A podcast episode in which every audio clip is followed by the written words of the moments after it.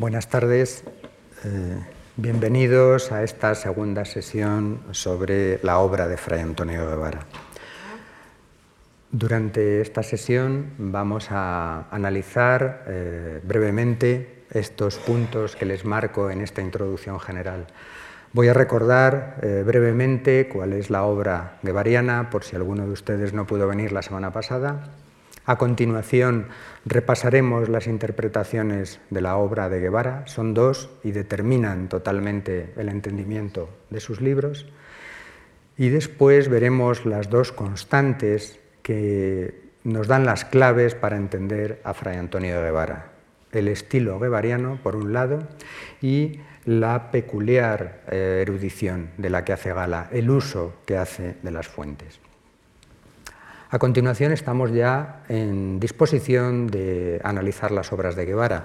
Veremos pues cómo el origen del éxito europeo de Fray Antonio Guevara arranca de su primera obra, el libro Áureo de Marco Aurelio, cómo en una segunda redacción totalmente distinta convierte esa vida en, en un tratado didáctico, y luego veremos cómo en la década de Césares anuncia el siguiente ciclo, el ciclo de las obras cortesanas, en las que analizaremos eh, el menosprecio de corte, su obra más famosa, y las epístolas familiares, su obra de más empaque dentro de este ciclo.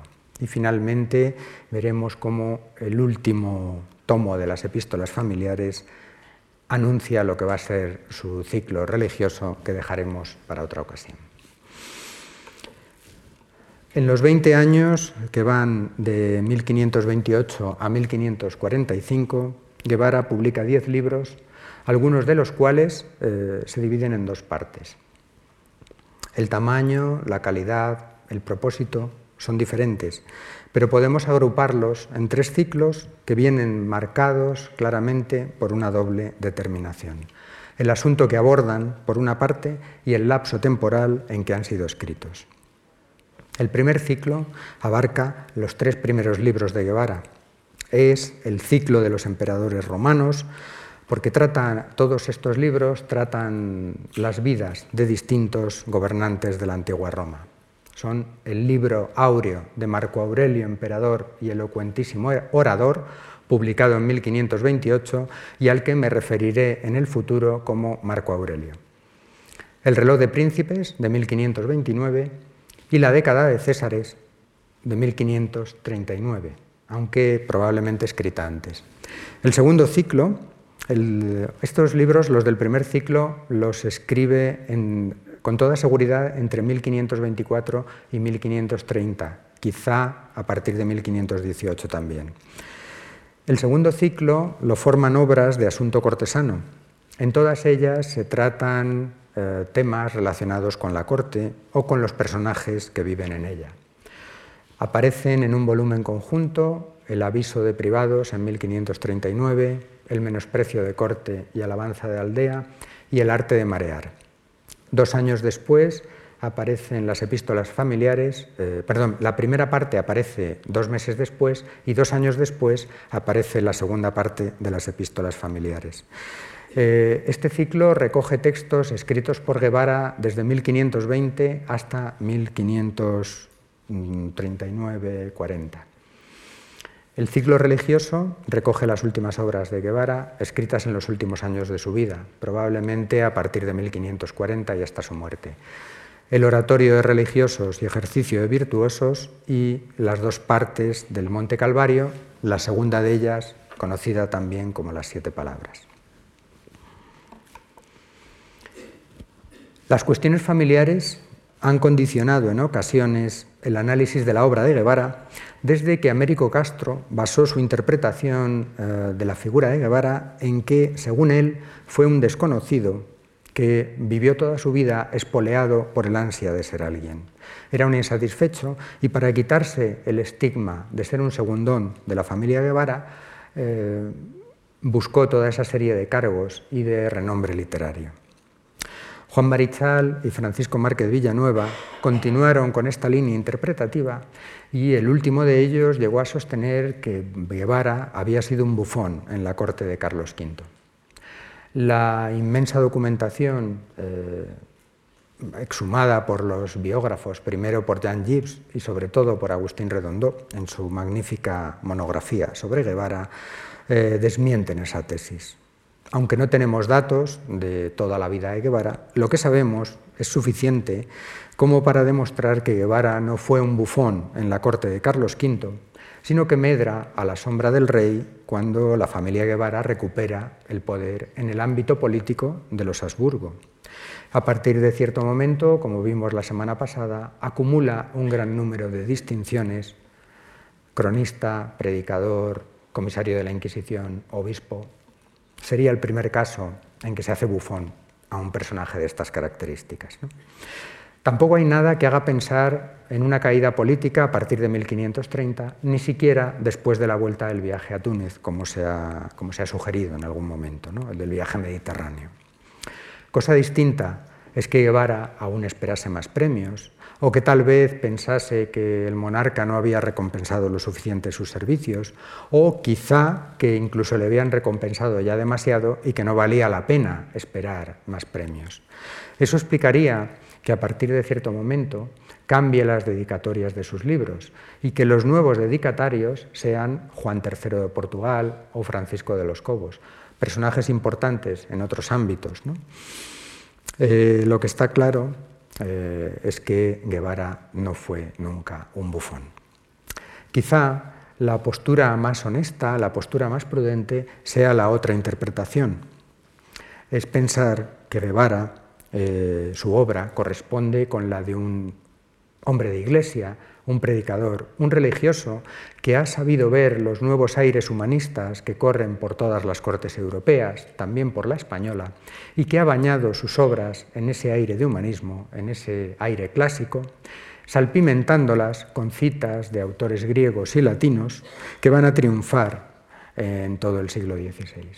A todo ello le va a agregar un estilo peculiar que va a hacer eh, de Guevara un autor de éxito en toda Europa. Estas son, pues, las dos características que le van a dar el éxito a Guevara y que nos permiten entenderlo desde la, actualidad. Por un lado, su estilo literario y por otro, las citas eruditas. Cuando en 1541 eh, Fray Miguel de Salinas escribe una retórica en lengua castellana y ofrece los modelos que hay que seguir para hablar y escribir correctamente, se refiere como modelos escritos a... Bueno, dice que para hablar bien hay que frecuentar a la gente que habla bien y que para escribir bien hay que leer a los buenos autores. Los buenos autores son Torres Naharro, eh, Hernando del Pulgar, La Celestina, y añade, especialmente son buenos algunos trasladados de latín en romance, como Marco Aurelio o el Enquiridión de Erasmo. Voy a dejar de lado por ahora lo de traducido del latín al romance, pero me gustaría llamar la atención en que Fray Miguel de Salinas coloca a Guevara a la altura de Erasmo, el príncipe de los humanistas, el modelo de elegancia latina en el primer renacimiento en toda Europa. Vamos a ver entonces por qué a Fray Miguel de Salinas le interesa tanto el estilo de Erasmo. Vamos a leer tres fragmentos. El primero procede del reloj de príncipes y dice lo siguiente. Presupuesto lo que los hombres quieren, lo que los hombres procuran, lo que los hombres desean y a lo que los hombres anhelan, no me maravillo yo cómo tienen tan pocos amigos, sino cómo no tienen más enemigos. Caen las cosas que traen consigo interese, ni miran que han sido amigos, ni miran que son parientes, ni miran que son próximos, ni miran que son cristianos, sino que, pospuesta la conciencia y raída de la cara la vergüenza, cada uno encamina para sí el negocio, aunque sea en perjuicio de su vecino. Basta con leer este párrafo, que es una sola frase, no hay un solo punto en todo el párrafo, solo hay puntuación intermedia, para darse cuenta de que Guevara es partidario del periodo amplio, del periodo extenso, frente al estilo lacónico de otros autores. Bien, se habrán fijado que hay varias series de elementos que son iguales en el texto, lo que los hombres quieren, lo que los hombres procuran, o esa que tienen ahí, ni miran que han sido amigos, ni miran, ni miran, ni miran. Es decir, el estilo de Guevara se va a caracterizar por las figuras de repetición. La repetición de series, como tenemos en este caso, las paronomasias, las rimas, ni miran, eh, fíjense, por ejemplo, dice, no me maravillo yo cómo no tienen tan pocos amigos, sino cómo no tienen más enemigos. Ahí tenemos una rima. Bien, por lo tanto, estas figuras de repetición van a ser tremendamente frecuentes en la prosa de Guevara. Vamos a ver otro caso. Este es del Marco Aurelio. Por cierto, de muchas mujeres leemos que por ser retraídas en sus casas, ocupadas en sus oficios, templadas en sus palabras, fieles a sus maridos, recatadas a sus personas, pacíficas entre sus vecinos y finalmente, siendo honestas entre los suyos y vergonzosas entre los extraños, alcanzaron gran fama en la vida y dejaron de sí eterna memoria en la muerte. Si lo cuentan, lo que tenemos ahí es una serie ya de ocho elementos iguales. Hemos duplicado la serie anterior, ¿no? pero fíjense también que la antítesis, que va a ser otra de las características de la prosa guevariana, está también ahí. Dejaron gran fama en la vida y dejaron eterna memoria en la muerte. Veamos un tercer y último texto. Eh, es del Marco Aurelio también. Vosotros no sabéis que nuestra naturaleza es corrupción de nuestro cuerpo y nuestro cuerpo es mullidor de nuestros sentidos y nuestros sentidos son alcaides de nuestra ánima y nuestra ánima madre de nuestros deseos y nuestros deseos verdugos de nuestra juventud y nuestra juventud atalaya de nuestra vejez y nuestra vejez espía de nuestra muerte y la muerte mesón de nuestra vida, en la cual la mocedad se nos va por pies y de la vejez no podemos huir sino cabalgando si se fijan, es una prosa, como se ha llamado a veces, encadenada. Es la figura retórica de la gradatio, de la concatenación. Hacemos una cadena con todo eso que tienen ahí marcado. Nuestro cuerpo, nuestro cuerpo nos lleva a nuestros sentidos, al ánima, a los deseos, a la juventud, a la vejez, a la muerte, que se opone por antítesis a la vida. En definitiva, el párrafo en estilo amplio, dice algo que había dicho Séneca y que se había repetido en la Edad Media hasta la saciedad. Quotidie morimur, morimos constantemente, todos los días. Por eso la vida ha de ser una meditación de la muerte. Bien, eh, esa frase que Séneca, en estilo lacónico, dice en dos palabras, Guevara la convierte en su estilo, en su prosa, en este párrafo tan amplio. ¿Cuál es el origen de este estilo? Pues no está nada claro. Eh, es evidente que la predicación ha tenido un papel importante en la, en la prosa de Guevara. Le ha marcado y las series de tres sabemos que son características de la predicación.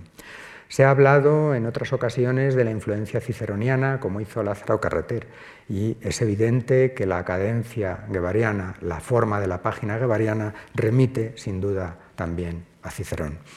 Hay quien ha hablado de teorías griegas para explicar a Guevara, por ejemplo, a través de los ejercicios de Hermógenes, pero no creo que sea tan importante el origen como que pronto ese estilo se va a convertir en la marca de autor de Fray Antonio de Guevara. Cuando en el siglo XVII un poema es bueno, los madrileños dicen es de Lope, Solo Lope podía hacer esos poemas tan buenos.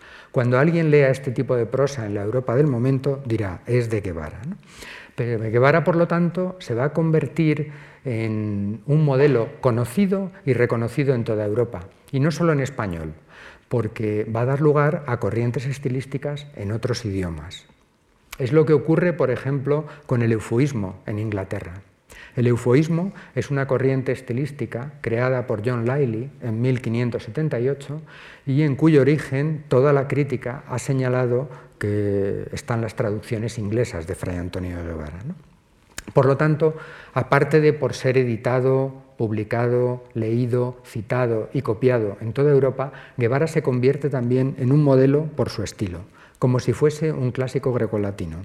Había logrado, por lo tanto, su objetivo de triunfar con la literatura, tanto en la corte española como fuera de ella, tanto en España como en el resto de Europa. Es cierto que este, este modelo de estilo va a periclitar bien pronto. El autor que ha quedado para la historia de la literatura como gran prosista del siglo XVI no será esta prosa recargada y barroca de Fray Antonio de Guevara, sino la prosa equilibrada y sencilla de Fray Luis de León. Pasemos a abordar la segunda cuestión que define a Guevara, el uso de las citas clásicas, la erudición clásica. No se puede entrar en la figura de Guevara sin hacer referencia al problema de las fuentes literarias y a la invención de Guevara. Desde bien pronto se le acusó de inventarse sus fuentes, de ser un mentiroso, de haber creado buena parte de su obra expoliando libros ajenos y esa incómoda etiqueta le ha acompañado en todas las historias de la literatura y en buena parte de la producción científica sobre él. En el ámbito de la literatura, dos son los escritores, los fautores de eh, la fama de Guevara. Uno de ellos es Lope de Vega. En La desdicha por la honra, Lope de Vega eh, habla de Fray Antonio de Guevara, obispo de Mondoñedo, escritor célebre, dice, a quien nunca faltó un filósofo para prohijarle una sentencia suya. Es decir, que Lope se había dado cuenta que lo que hacía Guevara era adjudicar lo que él escribía a un filósofo antiguo. Pero sin duda, quien más famoso ha hecho a Fray Antonio de Guevara es Cervantes, al citarlo en el prólogo del Quijote de 1605. Dice lo siguiente. Si tratase desde mujeres rameras, ahí está el obispo de Mondoñedo, que os prestará a Lamia, Laida y Flora, cuya notación os dará gran crédito. Si Lope decía que Guevara atribuía sus pensamientos a filósofos antiguos, Cervantes lo que dice es que Guevara mm, sirve para poner el aparato crítico, erudito a cualquier tema de la antigüedad. Por lo tanto, uno y otro, Lope de Vega y Cervantes, los dos cráneos privilegiados, percibieron la fascinación que Guevara ejercía sobre su público y percibieron la utilización peculiar que hacía de sus fuentes. ¿Por qué? Porque desde poco después de fallecer el obispo de Mondoñedo, se había generado una corriente que censuraba este tipo de utilización de la latinidad clásica. En 1549, eh, cinco años después de fallecer, eh, un bachiller de Soria, Pedro de Rúa, publica un librito muy breve, muy pequeño, que se titula Cartas de Rúa, lector en Soria sobre las obras del reverendísimo señor obispo de Mondoñedo, dirigidas al mismo. Son tres cartas en las que este bachiller, que por lo visto había tratado a Guevara cuando Guevara estuvo en el convento de Soria, eh, se dedica a acusar en esas tres cartas a Guevara de distintas faltas. Las acusaciones pues empiezan por el estilo, dice que para unos es copioso y afectado, a otros les molesta esos alardes genealógicos, esa presunción que veíamos el otro día de Guevara, de primero hubo condes en Guevara que no reyes en Castilla, pues esos alardes genealógicos, dice eh, Rúa, que molestan a la gente. En tercer lugar, también molesta que Guevara en algunas de sus epístolas se riese, satirizase a ciertos personajes de la corte. Sin embargo, sabemos que eso es lo que gustaba a los lectores cortesanos, ver a sus amigos y a, las personas que conviven con ellos en la corte convenientemente ridiculizados. Pero eh, la carga de la prueba contra Fray Antonio de Guevara es el uso de la utilización de la latinidad clásica. Dice Rúa, otros notaban que daba fabulosas narraciones por historias. Fabulosas narraciones por historias seguramente les recordará la novela de Antonio Rejudo, publicada hace unos años. Tomó el título de las obras de Guevara para, poner su, para titular perdón, su, novela. Eh, que si es verdad, porque como el libro se publica cinco años después de morir Guevara, no sabemos si realmente esas cartas se las dirigieron a Guevara o no. Porque la única respuesta que hay en las cartas eh, no parece de Guevara, son unas pocas líneas en donde Guevara supuestamente dice algo en lo que siempre había insistido, que lo único que importaba, que el único texto que era intocable era el de la Biblia, la Sagrada Escritura, que todo lo demás era opinable y que por lo tanto se podía tocar todo ello. Bien, eh, la crítica mm, de Pedro de Rúa, porque Pedro de Rúa es el primer crítico de la obra guevariana, eh, nos indica que Rúa no supo entender la literatura de Guevara. Guevara era un orador, un predicador, y un orador lo que tiene es la obligación de ser verosímil, de ser creíble, y eso Guevara lo consigue. Un historiador o un político tiene obligación de decir la verdad. Eh, Rúa confunde la verdad con la forma Guevara no. Guevara sabe que él se mueve en el ámbito de la literatura, de la creación, y que puede hacer ese tratamiento de las fuentes. Por lo tanto, Pedro de Rúa ejerce el papel del erudito que llega con su libro denunciando todos los errores que hay en las obras de Guevara. Y a partir de ese momento hay toda una legión de críticos que se dedicaron a señalar los errores de Guevara. Pero yo les voy a proponer que juguemos a algo distinto, que juguemos a ver los aciertos de Guevara. Y les voy a poner unos textos muy extraños, muy raros, pero que están todos sacados de las obras de Guevara. Tienen ahí ustedes el primero. En un tratado para educar a los príncipes nos encontramos ese texto que dice, hablando del emperador Domiciano, que se dice, no sabía sino matar hombres por mano ajena y cazar moscas por su mano propia. ¿Ustedes se imaginan a un emperador dedicando el tiempo a cazar moscas? Pues eh, les voy a decir lo que decía Suetonio Tranquilo sobre, sobre el emperador Domiciano, que es lo siguiente. Al comienzo de su reinado, el emperador se encerraba todos los días durante horas enteras para cazar moscas, a las que clavaba en un punzón muy agudo. Por lo tanto, la primera cita, que parece una genialidad chocarrera de este fraile franciscano, resulta que es cierta. Vamos a ver la segunda. Habían estos, está hablando de los azotos, un pueblo de la antigüedad, dice, habían estos ofendido en adorar al ídolo falso y dejar al Dios verdadero, y quiso Dios castigarlos en otras dos cosas, conviene saber, en que las almorranas, con perdón, atormentasen a sus personas y los ratones destruyesen sus haciendas. Yo creo que aquí Guevara está citando la Biblia vulgata, la Biblia latina, donde se recuerda que efectivamente el Señor castigó a este pueblo, a los azotos, con una plaga de ratones y con una plaga, dice el texto latino, en las partes pudendas. Estarán pensando ustedes que Guevara se inventa lo de las hemorroides, pero es que la versión castellana de la Biblia de Casiodoro de Reina dice lo siguiente. Y la mano de Jehová se agravó sobre los de Azoto y los destruyó, y los hirió con hemorroides en Asdod y en todos sus términos. Por lo tanto, esos textos que nos hacen reír y que parecen inventados por Guevara, pues no son inventados por Guevara. Miren el tercero. Según dice Homero en su Ilíada, los muy antiguos egipcios llamaban a sus reyes epífanos y tenían por costumbre que sus epífanos entrasen siempre en los templos de los dioses descalzos. Y como un epífano mal acondicionado entrase en el templo calzado, luego del reino fue privado y en su lugar otro elegido. ¿Qué es lo que ocurre aquí? Pues no está citando la Iliada de Homero. No hay nada en la Iliada de Homero que nos remita a este texto. Lo que está citando en este caso es de nuevo la Biblia Vulgata.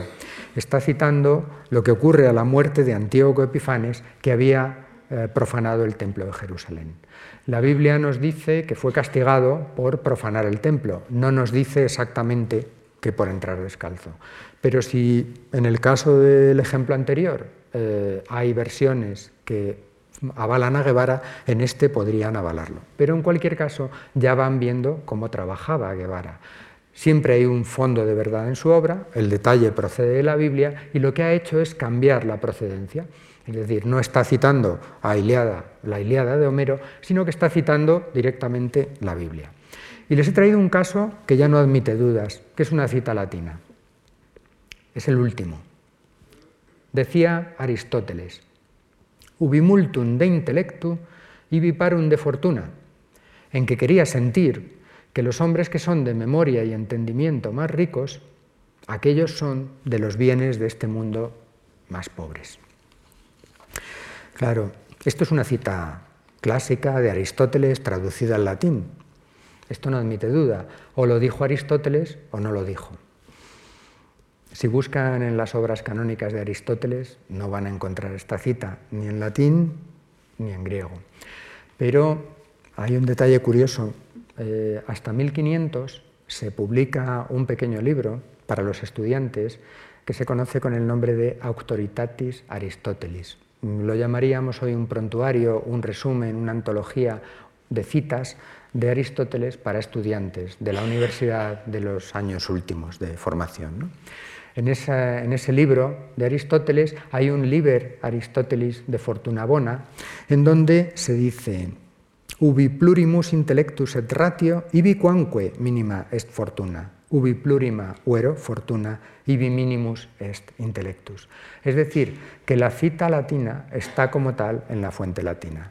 Es muy, es muy fácil, sin haberlo comprobado, decir esto es el desahogo de un intelectual que ve cómo aquellos que no estudian pues obtienen más beneficios en la vida y que los tontos son afortunados y que los inteligentes y los listos tienen menos suerte. Pero la autoridad de Aristóteles estaba ahí. Bien, por lo tanto, como ven, en Guevara nos encontramos de todo. Nos encontramos de formación, pero en otros muchos casos lo que había ocurrido es que no habíamos buscado donde había que buscar la fuente. Es cierto que Guevara atribuye sus citas a Homero, a Platón, a Aristóteles, a Séneca, a Plutarco, a Boecio, y que la mayor parte de las veces sus textos no están sacados de esos autores, están sacados de los historiadores, de Tito Livio, de Suetonio, de todas las historias de la antigüedad que tanto frecuentaba probablemente en su menester cronístico. Bien, sabiendo esto, creo que estamos en disposición de abordar eh, las distintas obras de Guevara que son más interesantes para ir analizándolas y para que al salir de aquí alguno de ustedes decida leer a Guevara, porque entiendo que la función de un profesor es excitar siempre a sus alumnos para que lean. La manera de aprender literatura, de saber literatura, es leer literatura. Vamos a ver entonces el libro áureo de Marco Aurelio, que es el, gran éxito de Guevara, el que le coloca en toda Europa como autor de culto, como autor apreciado, y donde Guevara ensaya por primera vez su arte literario. Se trata de una biografía novelada del emperador romano Marco Aurelio, que Guevara presenta como una novedad porque dice que ha descubierto un manuscrito en la, en la biblioteca de Cosme de Medici.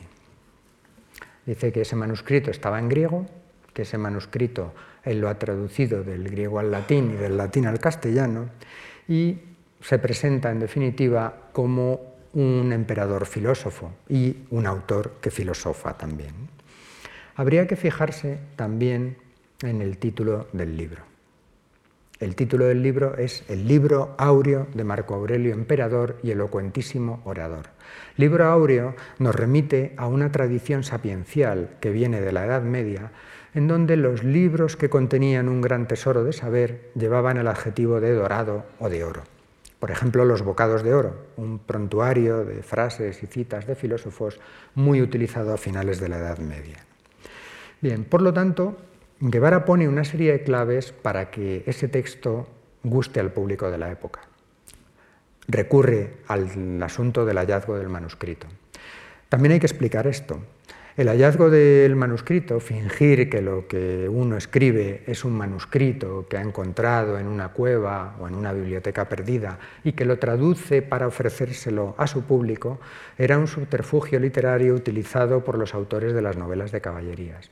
Y durante mucho tiempo la crítica ha querido vincular a Guevara con la invención caballeresca.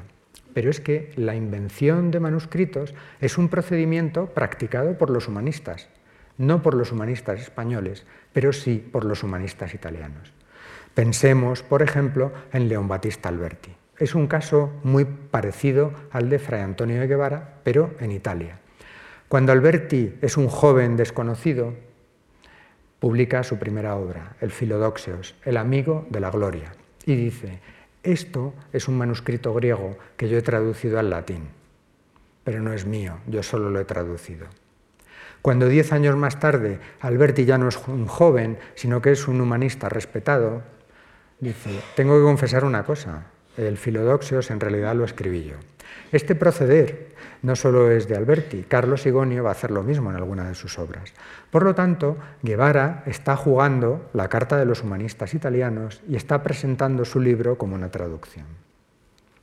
Por lo tanto, la presentación del libro el tema del libro, trabajar con un emperador filósofo, presentarse como un, como un filósofo el mismo, titularlo como libro áureo y dar lugar a toda una operación de marketing para lanzar el libro en la corte de Carlos V. ¿Cómo conocemos esa operación? Por lo que cuenta el propio Fray Antonio en su segunda obra, en El reloj de príncipes. En el prólogo de su, de su segunda obra, Guevara dice estar muy enfadado porque se ha publicado el libro áureo de Marco Aurelio. Y dice esa frase, era el autor niño.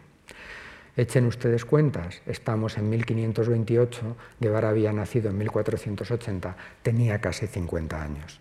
En el siglo XVI, con 50 años, los autores no eran niños, los autores eran ya personas de edad provecta que estaban pensando más en la muerte que en ser unos niños. La alusión es muy clara. Guevara era un autor niño porque esa era su primera obra literaria y porque quizá no la quiso publicar como tal. en ese sentido hay que entender la alusión. ¿Qué ocurre con ese libro? Pues según parece, el obispo está trabajando en ese libro desde el año 1518. En 1524 eh, Carlos V se pone enfermo de unas fiebres cuartanas y para sobrellevar las fiebres eh, le pide el Marco Aurelio a Guevara. Guevara le presta el libro al emperador con una advertencia muy clara, que no lo quiere publicar tal y como está y que no se lo deje a nadie. Pero el emperador empieza a hablar bien del libro y alguien roba el libro de la cámara del dormitorio del emperador tenemos una novela de Agatha Christie, porque a partir de ese momento el manuscrito del Marco Aurelio empieza a correr por toda la corte de Carlos V.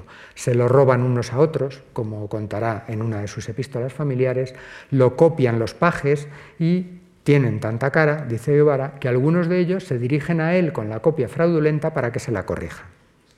Esto es una operación de marketing en la corte de Carlos V. ¿Se pueden imaginar la fama que le da el libro aún antes de leerlo?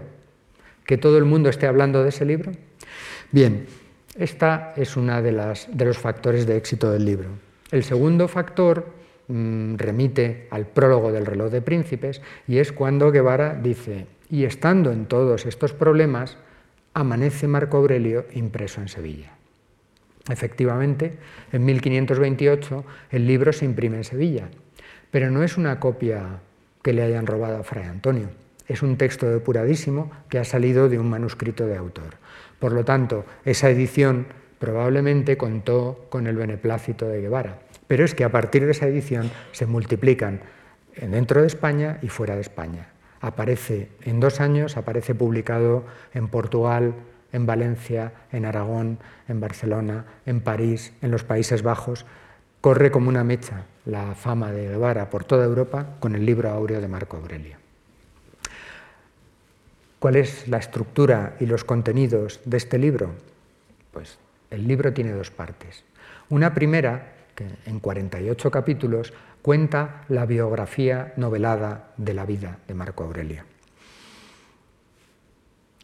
En realidad, los detalles de Marco Aurelio estaban contados en la historia augusta. Lo que hace Guevara es amplificar tremendamente los detalles de la historia augusta. En esos 48 capítulos se nos cuenta desde el nacimiento de Guevara hasta desde el nacimiento de Marco Aurelio hasta su muerte. Se nos cuenta lo que hace cuando es un joven, con quién se casa, cómo discute con su mujer, cómo intenta educar a sus hijos, cómo se refugia en sus amigos, cómo tiene un pequeño estudiolo como los humanistas, eh, que lo tiene cerrado con llave y no deja entrar a nadie, donde él se retira dos horas a pensar. En definitiva, lo que se está diseñando no es solo la vida de un emperador filósofo, es la vida de un humanista del siglo XV, XVI, y se está proponiendo el modelo del humanismo a el monarca, a Carlos V, a los lectores cortesanos y después, por extensión, a todos los lectores del libro.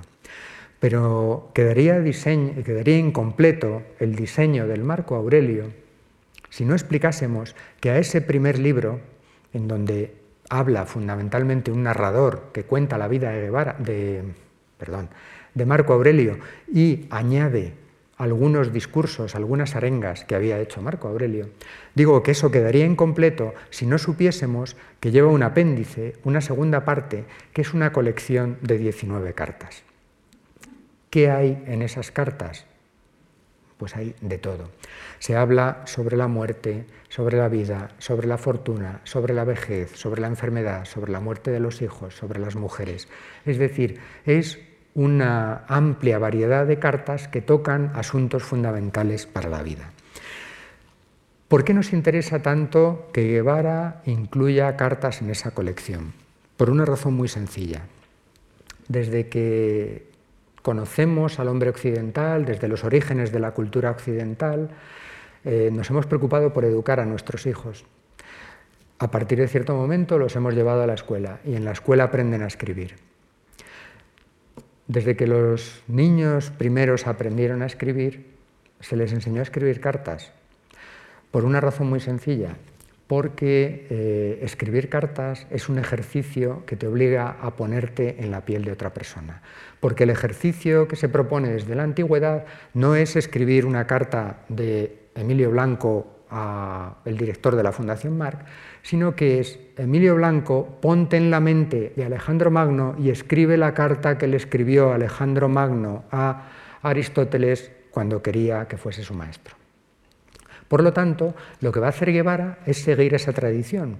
Esa tradición que estaba, eh, tenemos datos desde siglos antes de Cristo, pero los progymnasmata griegos, los libros de ejercicios para escribir de los griegos, ya tenían este, este ejercicio.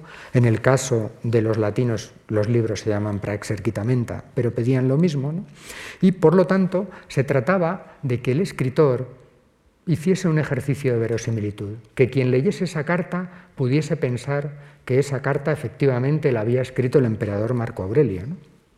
La práctica había resurgido en la historiografía del siglo XV y eh, los que han estudiado la historiografía del siglo XV han levantado acta de ese resurgir de la epistolografía inventada en el siglo XV, pero además en el siglo XV resurge otro viejo recurso de la historiografía latina, que es inventar la arenga, el discurso que un personaje histórico clásico había pronunciado. Por lo tanto, Guevara cumple con esa doble faceta de los estudios literarios, de los ejercicios literarios.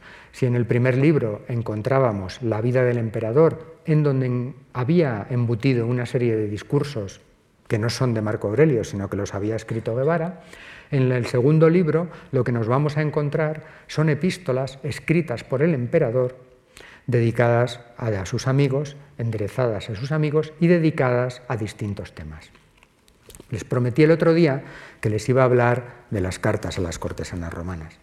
Cuando yo era un estudiante de carrera, mi primera noticia sobre Fray Antonio de Guevara fue que, el obispo, que, era el obispo que les escribía cartas a las prostitutas romanas. Vamos a hablar un poco de esas cartas.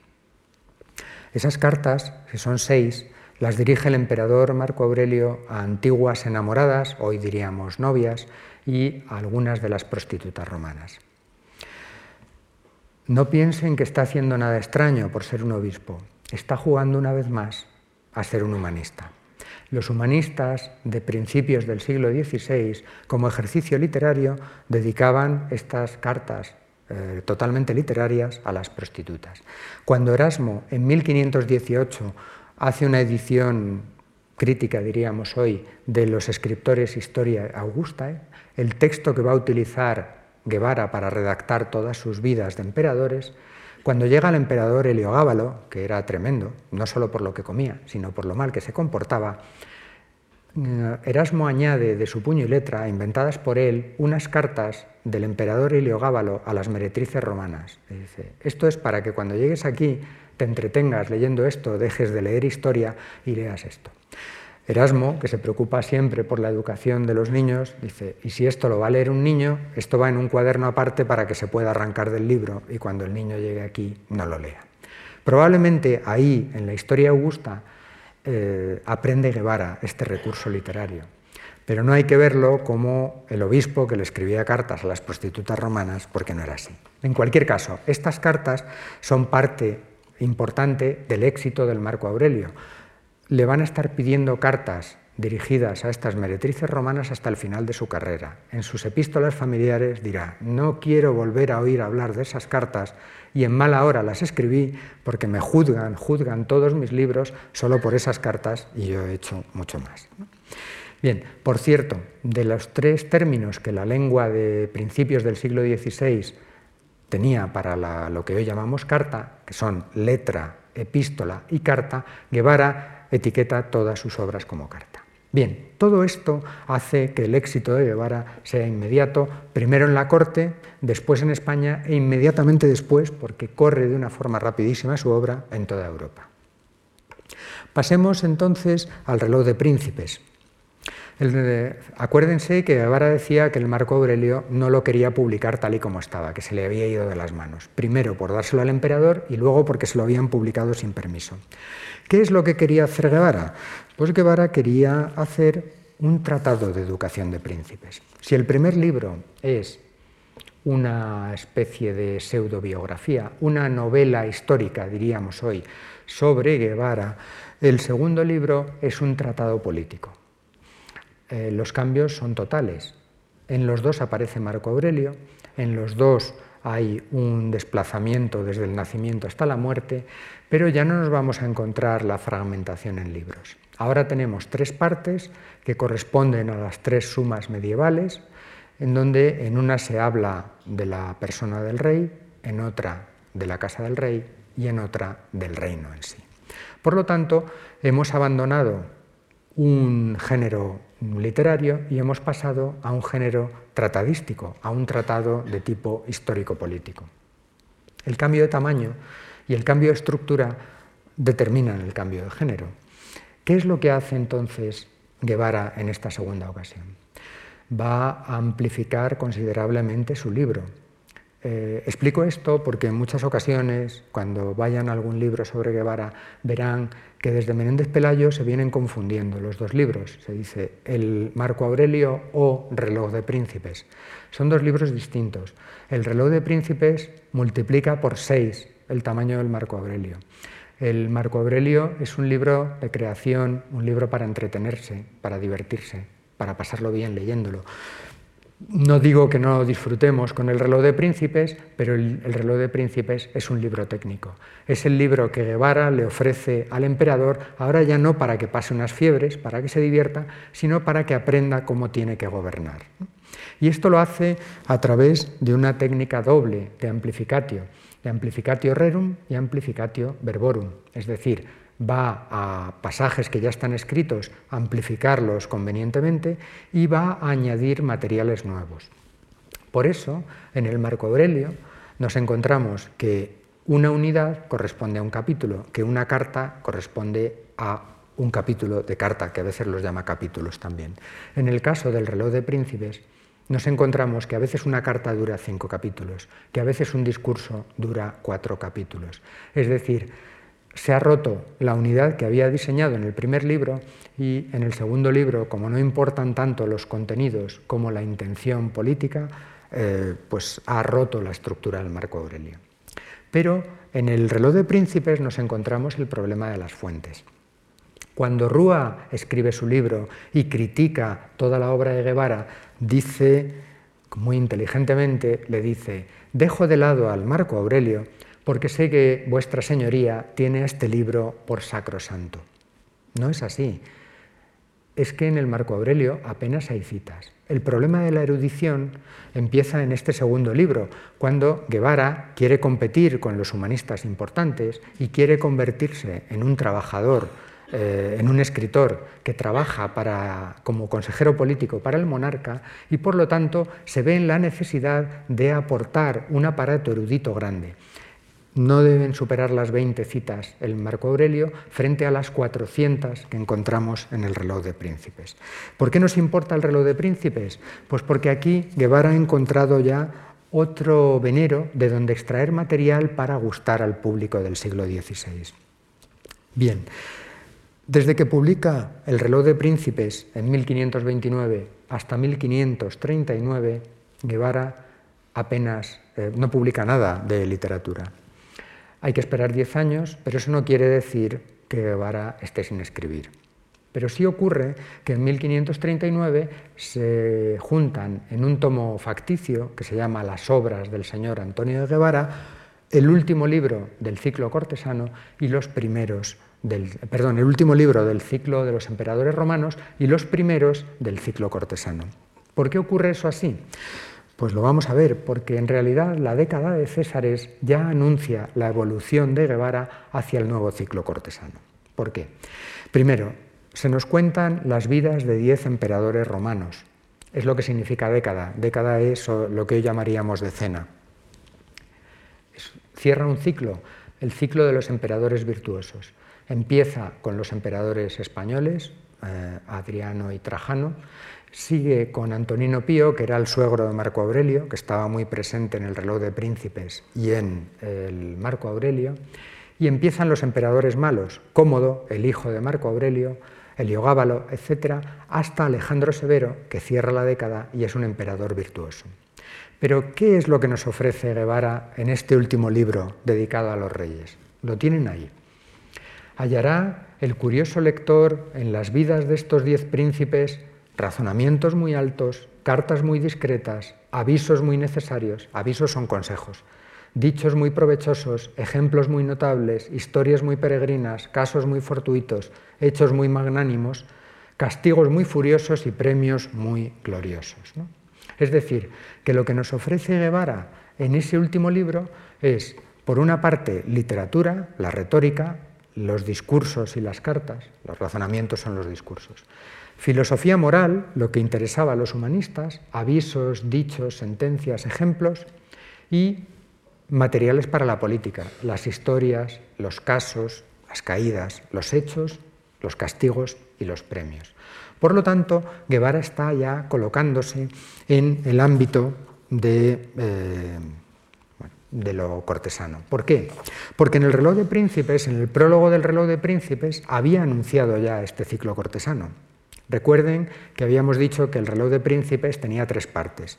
Pues en el prólogo dice, me queda un cuarto libro dedicado a asuntos cortesanos, dice, pero como los amigos me han urgido a publicar este texto, lo dejo para otra ocasión.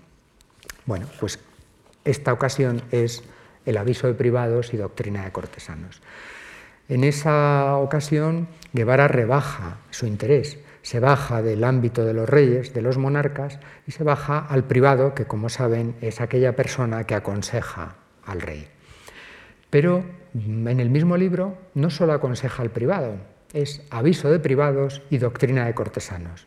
Es decir, se aconseja al privado como antes se había aconsejado al rey y se le dice a los cortesanos cómo hay que comportarse en la corte, cómo hay que sobrevivir en la corte. Pero llegado un cierto momento, eh, uno quiere irse de la corte. Es lo que le ocurre a Guevara. Eh, se ha visto siempre el menosprecio de corte como una continuación del aviso de privados. ¿En qué sentido? Si en el aviso de privados y doctrina de cortesanos se nos decía cómo estar en la corte, en el menosprecio se nos dice cuál es la manera buena de marcharse de la corte. ¿Por qué? porque a estas alturas, en 1537-38, después de volver del viaje mediterráneo con el emperador, para Guevara se han formado ya dos ejes de coordenadas. Por un lado está el mundo y la corte, que es lo negativo, frente a la aldea, que es la salvación, lo positivo. Esto es lo que vamos a ver en el menosprecio de corte. Se ha discutido mucho la estructura de esta obra. Hay quien dice, y yo creo que tienen parte de razón, que de los 20 capítulos que tiene, Guevara había pensado pararse al llegar al capítulo 10 y que decidió después continuarlo hasta el capítulo 20. En cualquier caso, esa continuación es indicativa de hacia dónde van los tiros. ¿Por qué? Porque los tres últimos capítulos del menosprecio de corte son una confesión, que es lo que hacemos cuando nos preparamos para llevar una mejor vida religiosa o incluso para morirnos. Guárdense este detalle porque luego volveré a él. Pero, en definitiva, lo que tenemos en el Menosprecio de Corte, que es el libro de Guevara que ha triunfado claramente en el siglo XX, es un tema que se conocía desde la antigüedad. Recuerden el Beatus Ille Horaciano. Bueno, se ha, se ha aludido mucho a Horacio como fuente de Guevara. Es inevitable hacerlo porque todo el menosprecio está trufado de frases que empiezan, bienaventurado aquel que deja la corte. Bueno, efectivamente, esa referencia es a Horacio y es como un estribillo en el menosprecio. Pero están también Claudiano, está también el Policraticus de Juan de Salisbury, está también eh, Petrarca del menosprecio del mundo y está también un libro que había sido un gran éxito a finales de la Edad Media y en los comienzos del Renacimiento, que es el libro de las miserias de los cortesanos que había redactado Eneas Silvio Piccolomini, un humanista que después conoceremos como Papa, el Papa Pío II. Este libro tiene infinidad de ediciones en la imprenta incunable a partir de 1470 la última de ellas cuando Guevara está en plena euforia creativa, en 1520. Este libro probablemente es el que le da la idea a Guevara de escribir un menosprecio de corte. Ahora bien, no busquemos similitudes, dado el tratamiento que hace de las fuentes, eh, la aportación de Guevara, y por eso se lee tanto en el siglo XX, es totalmente original y tiene poco que ver con todo lo que han hecho los autores anteriores.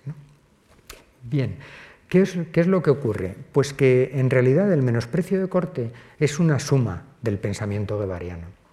Porque las mismas citas que nos encontramos en el menosprecio de corte estaban ya en el reloj de príncipes, van a reaparecer en las epístolas familiares y en el oratorio de religiosos. Es decir, a estas alturas Guevara ha dado ya con una fórmula de éxito y esa fórmula de éxito la había utilizado con el monarca en el reloj de príncipes, pero la había utilizado con el privado en el aviso de privados, la utiliza con el cortesano en el menosprecio de corte y la va a utilizar con los novicios o con los frailes en el oratorio de religiosos.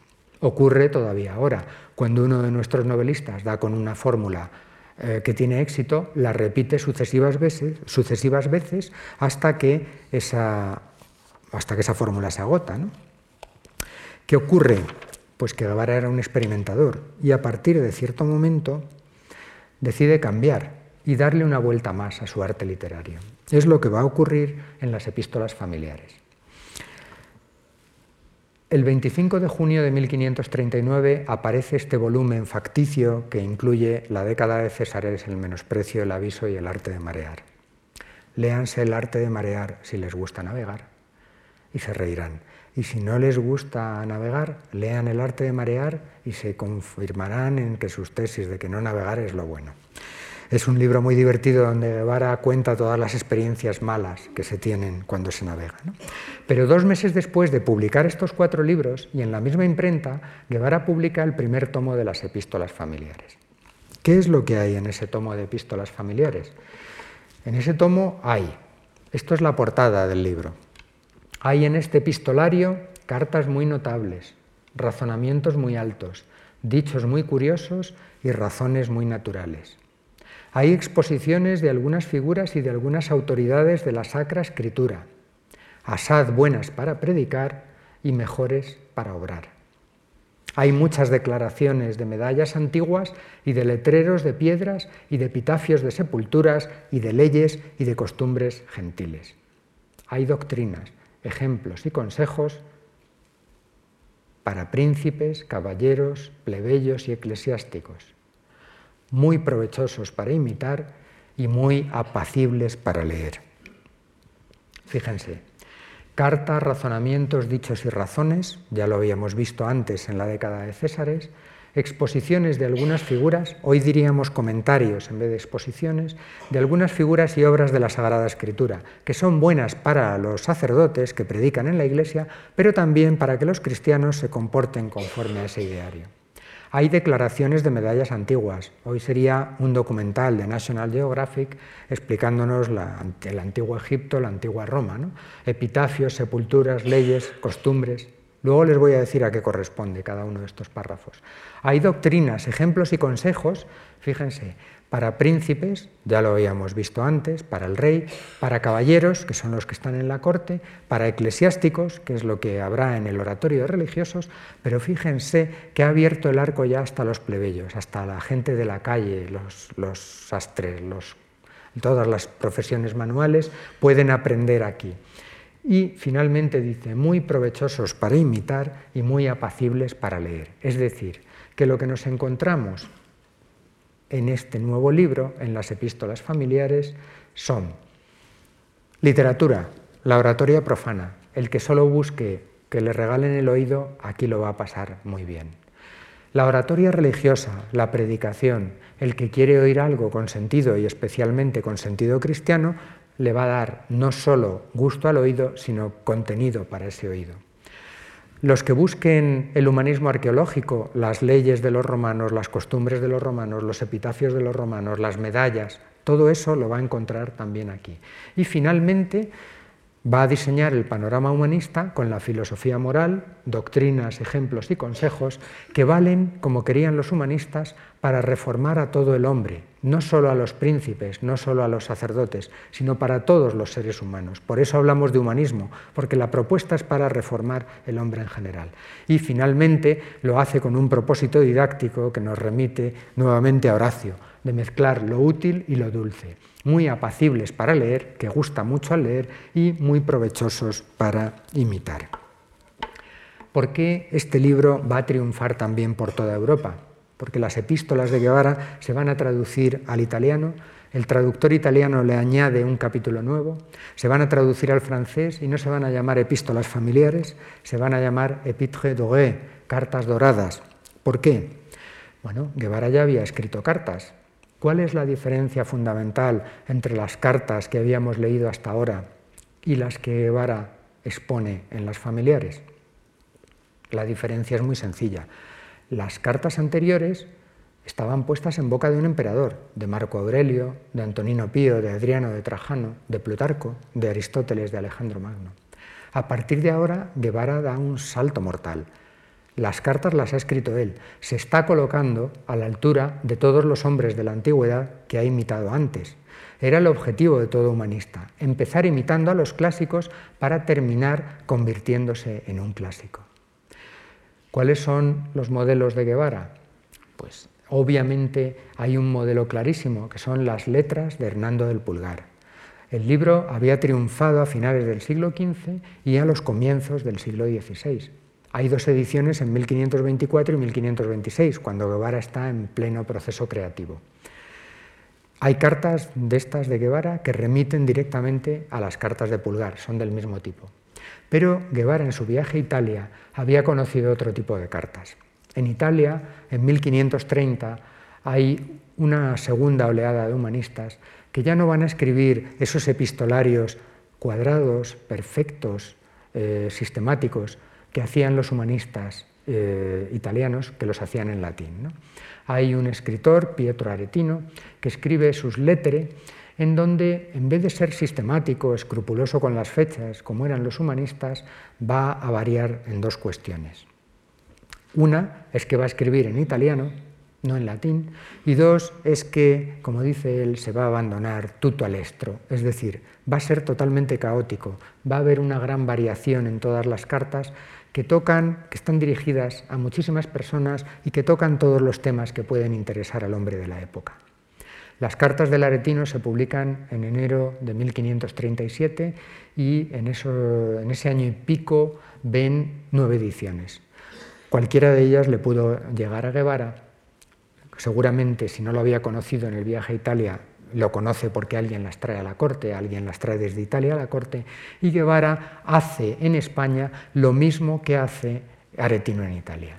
Todas sus cartas se van a llamar lettere, letras, como lo había hecho Hernando del Pulgar, que las llamaba letras, y como lo hace Aretino, que les pone de título lettere. Sin embargo, como ven ahí, el título que aparece en la portada es Epístolas familiares. Es el título que Cicerón había puesto a sus epístolas familiares. Por lo tanto, Guevara lo que está siguiendo es la estela de Cicerón en este caso y de los humanistas latinos. Voy a ir concluyendo ya. Guevara publica en 1539 este primer tomo de cartas. Es un éxito. Y en 1541 publica un segundo tomo, que ya no va a tener el mismo éxito. ¿Por qué? Por una razón muy sencilla. En el primer libro, mm, si se hace una estadística, aparecen todo tipo de temas. En la segunda parte de las epístolas, eh, casi la mitad de los textos son de carácter religioso. Son sermones que había predicado él en la corte. Algunos muy divertidos. Recuerda un caso en el que dice, estaba predicando y tuve que llamarle la atención a la reina que estaba hablando mientras yo predicaba. En otro sermón tuve que decirle a los que estaban hablando que se callasen porque no dejaban oír a los que estaban no dejaban dormir a los que estaban durmiendo mientras yo predicaba. Bien, eh, fuera de esos pequeños detalles, la segunda parte de las epístolas es ya un libro religioso. Está avanzando en 1541 lo que nos vamos a encontrar en el oratorio de religiosos y en las dos partes del libro llamado Monte Calvario, el ciclo religioso. Pero ese ciclo, si me lo permiten, va a quedar para otra ocasión. Muchas gracias.